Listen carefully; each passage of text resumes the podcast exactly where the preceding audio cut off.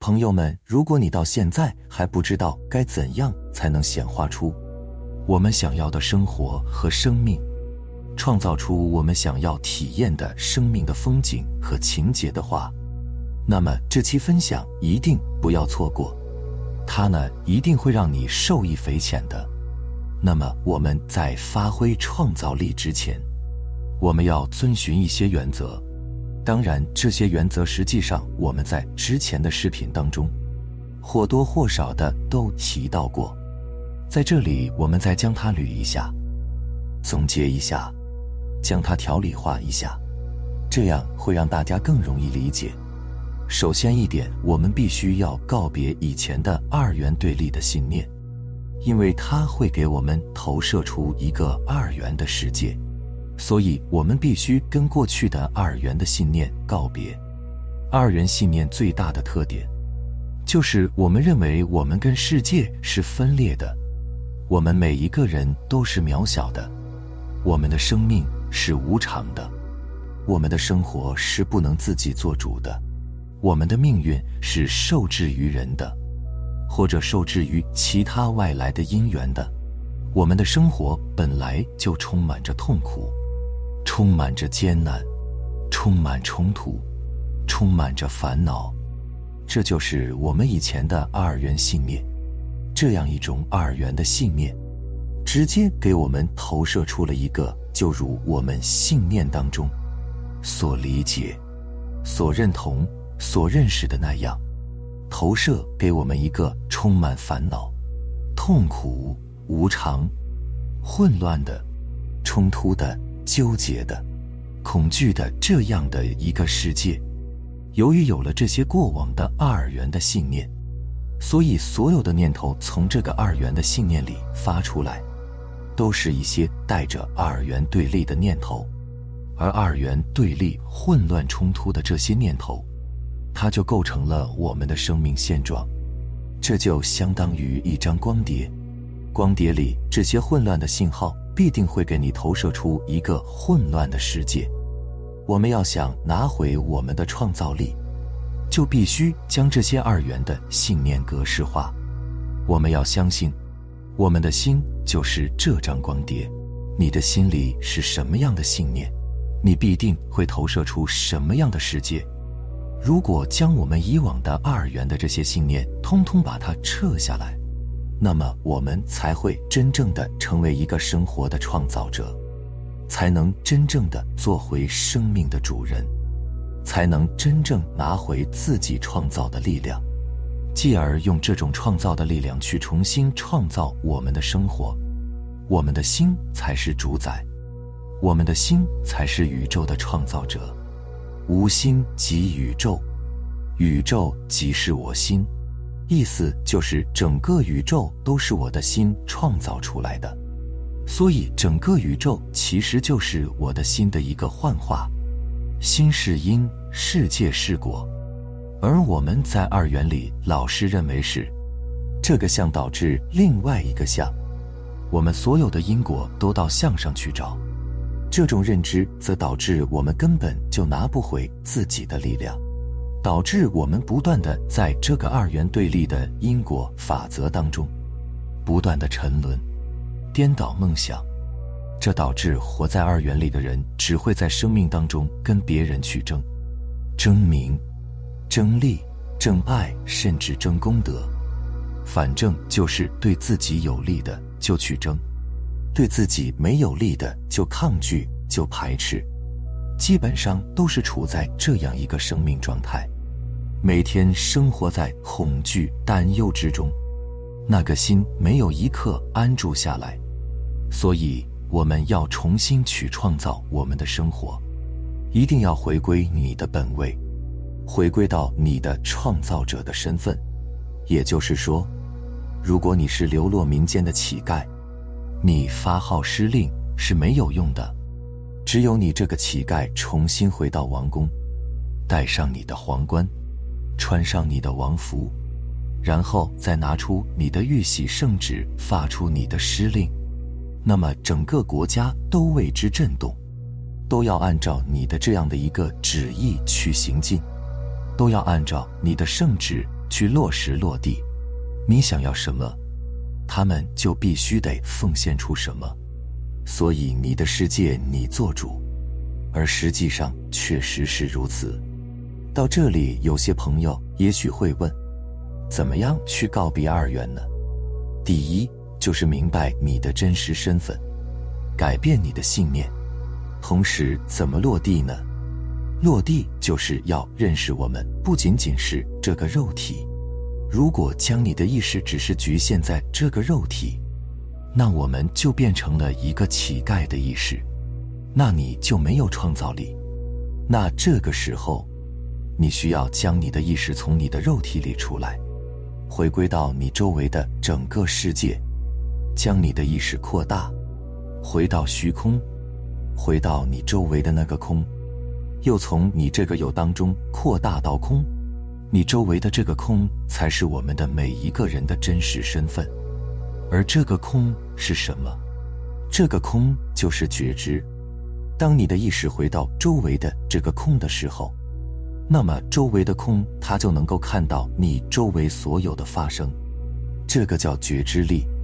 它不但看到，而且它包容、允许、接纳。平等，它不分别，这就是我们周围的这个空间。所以，我们要学会一个本领，什么本领呢？平时无论何时何地，你都要想着将自己的意识从自己的肉体当中出来，就如同是一把壶，你的里边是水，然后被烧开了，水蒸气慢慢的从你这个壶口当中出来。然后在四周扩散，弥漫开来。不一会儿，你整个空间都充满了水蒸气。这个水蒸气又包裹着你的那把壶，就是如此。你那个意识就相当于壶里的那个水蒸气，慢慢的弥漫开来，把你这个肉体、这个壶包裹起来。这才是你真正的身份，才是你真正的觉知力。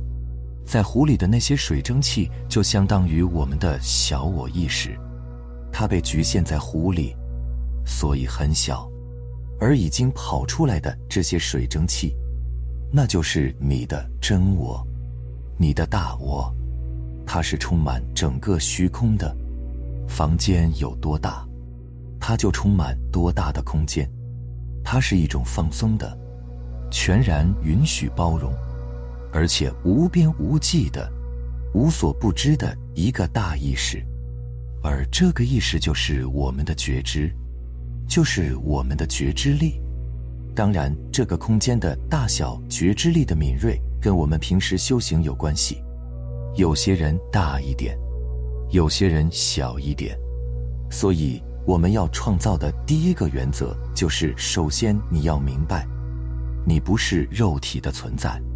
你是整个灵性、空性、真我的本性、觉性的存在，也就说，被限制在肉体里的那个小小的意识，不是你的真正的意识，它只是你意识当中的一小部分。真正的是外面这个无边无际的虚空，那个大意识才是真正的你。所以要回归于空，从这个有回归于空。再在空里边去创造，叫空生妙有。你如果不将你的意识扩大，不将你的意识从你的肉体里出来，回到你的觉知，你就很难去创造你想要的生活，因为你所有的意识都被压抑着。所以我们要平时带着觉知去生活。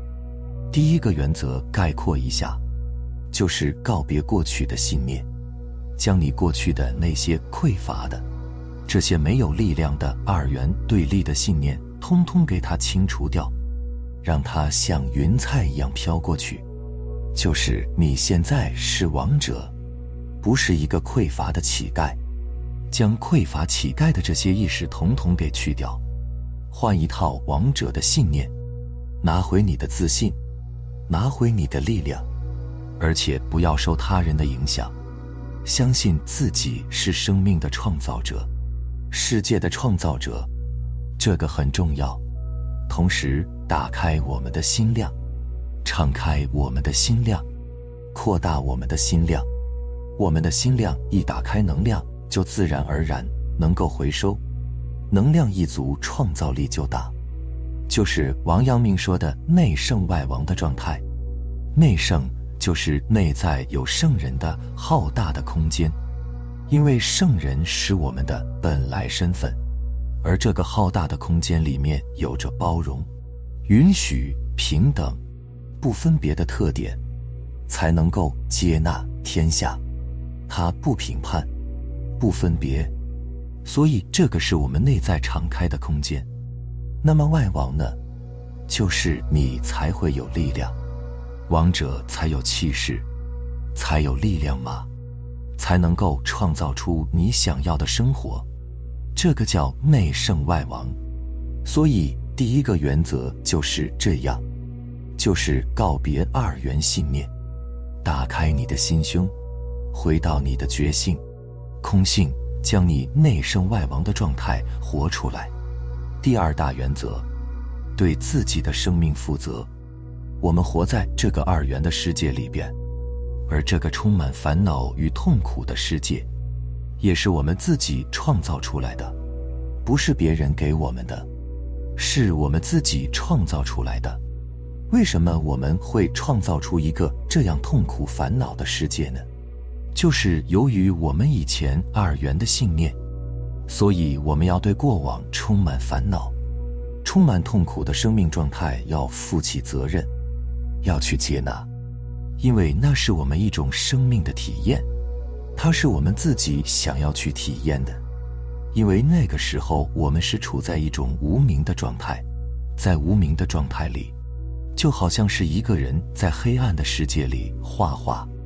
他每画出来的一笔画都是混乱的，他不知道他在画什么，但是他又拼命的在画，所以画出来的画都是混乱不堪的。虽然是混乱不堪的，但也是自己画出来的，不是别人画的。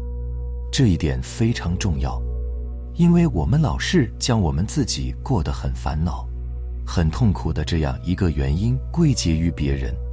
是别人导致我们这样的，就是我们不愿对自己所体验的这种生命状态负起责任。我们老是一遇到一些什么事情，就会找替罪羊。你导致我这样，是他导致我这样，怨天尤人。所以这就是一种典型的二元对立，去怪罪别人，去怨别人，去恨别人的这种心态。就让我们从二元里出不来，那么我们现在要拿回我们的创造力，你就要认账，你就承认，就如同一个画家，你之前是没有灯在那里画画，画一个乱七八糟的画，但是你要承认这个画是你画的，不是别人画的，你为什么画出乱七八糟的画呢？就是由于没有灯嘛。没有智慧，没有光明吗？那么我们现在打开灯来，有光了，光明了。这个时候怎么办呢？以前的画我承认是我画的，从此以后我再重新去画另外一张画。我们首先要做到的，要接纳过去，不要老说过去过去如何如何的不好，不要去评判过去。就承认过去只是你生命的一种体验，是你自己的创造。接纳你的过去，你的过去才能过去。当你接纳你的过去之后，房间的灯才能打开，你才能在光明下重新去创造。如果你去抗拒、评判、怪罪、指责、怨恨，那么这个灯就不会打开。它就还处在一种无名，你就没有办法重新去创造。所以，一旦我们能够接纳，就表示你已经回到你的本来面目，回到你的觉性觉知了。因为在觉性觉知下面有一份平等，这份平等和包容就能够包容你的过去。你的过去在你的包容与接纳之下，在你认账的情况之下。他就已经翻开了新的一页，就翻过去了。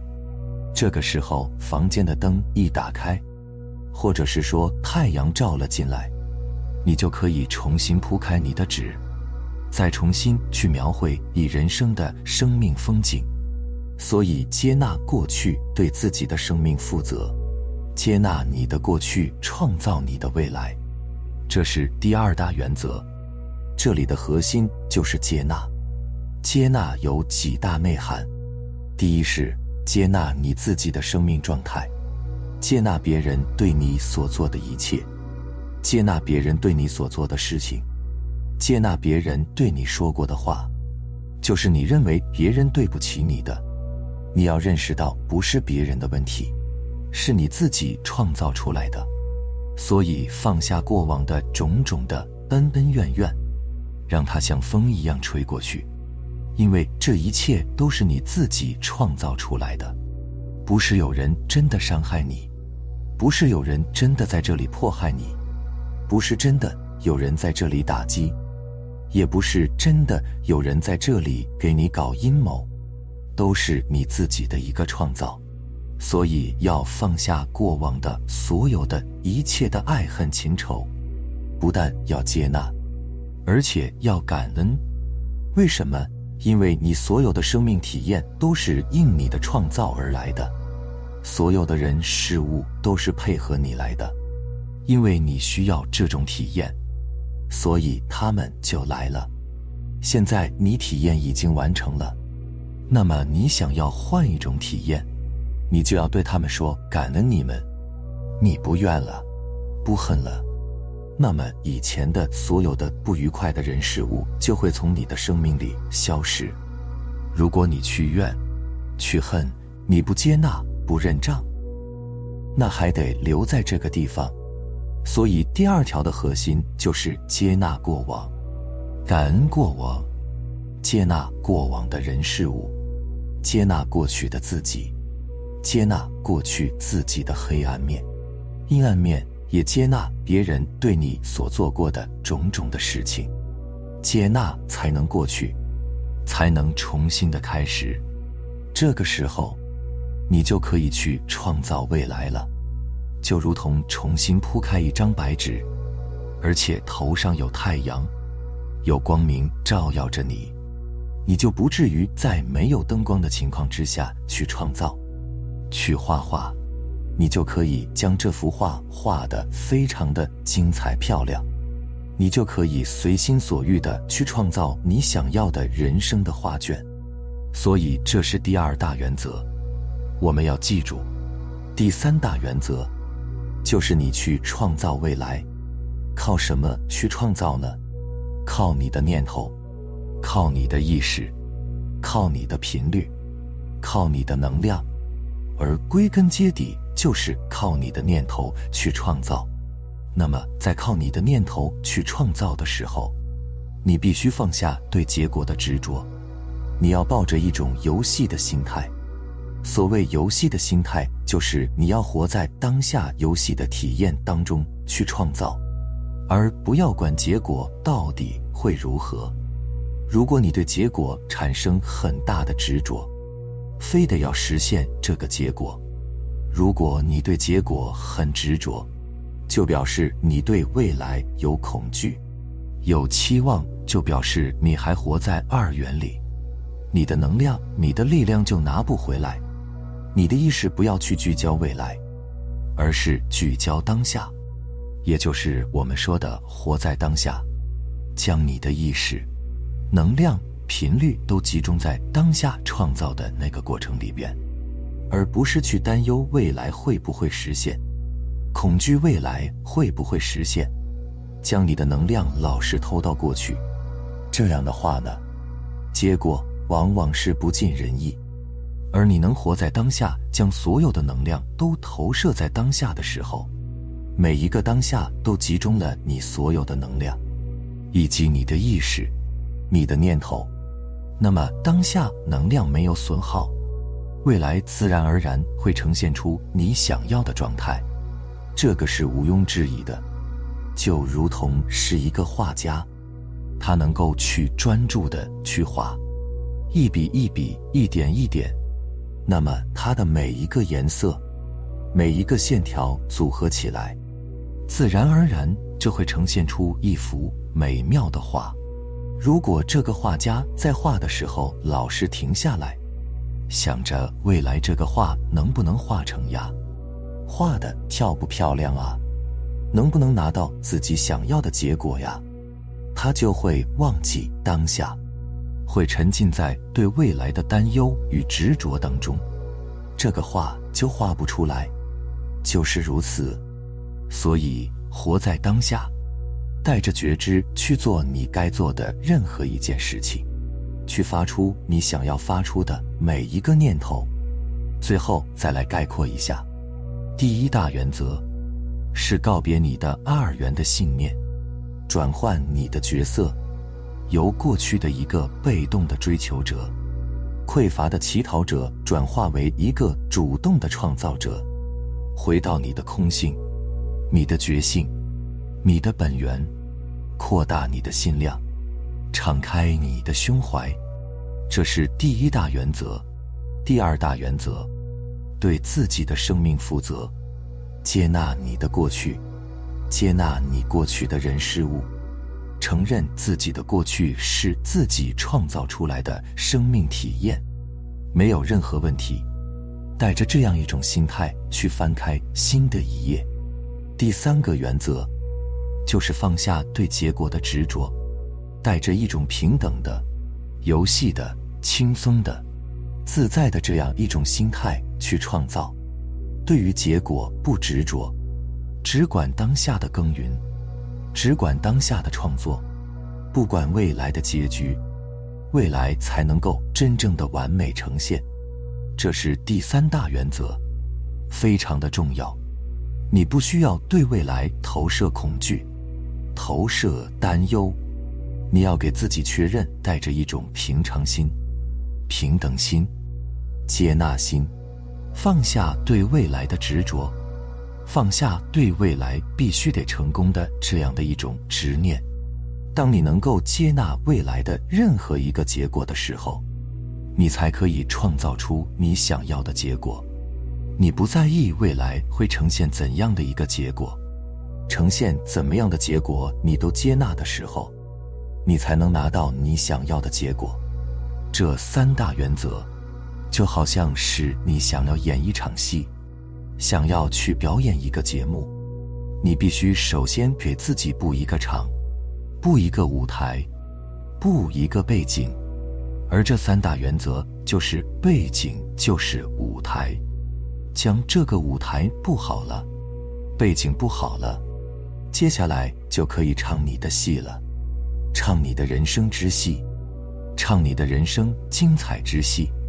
好了，非常感谢你能看到这里，希望可以让你有所触动和启发。我们下期再见。